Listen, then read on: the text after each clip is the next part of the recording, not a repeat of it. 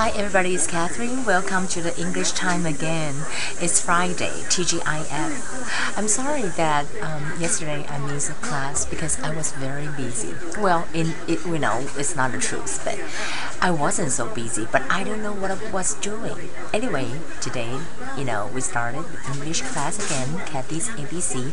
I want to talk about the verb predict, 预测 because every time we talk about earthquake, people will say, can we predict the earthquake?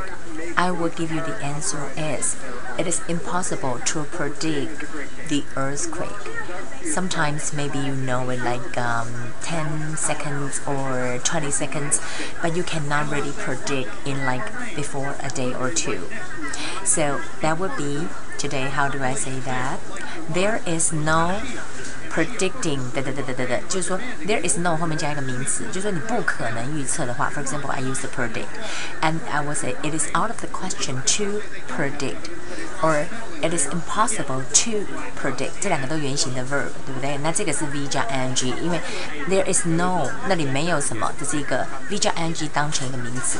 那 for example, I say how to predict the earthquake. I said there is no predicting when there will be an earthquake， 就说对于什么时候呢会有地震没有办法啊 predict，但是在这里 there is no 就要用 predicting，and 我可以说 it is impossible to predict when there will be an earthquake。Okay, and I would say that it is out of the question to predict when there will be an earthquake. So today we have to learn there is no 加一个 v i n g，就是它是一个名词，anyway 哈，或者说啊、uh, equal to it is out of the question to，或者是 it is impossible to。Okay, and today's vocabulary I would like to practice with you guys.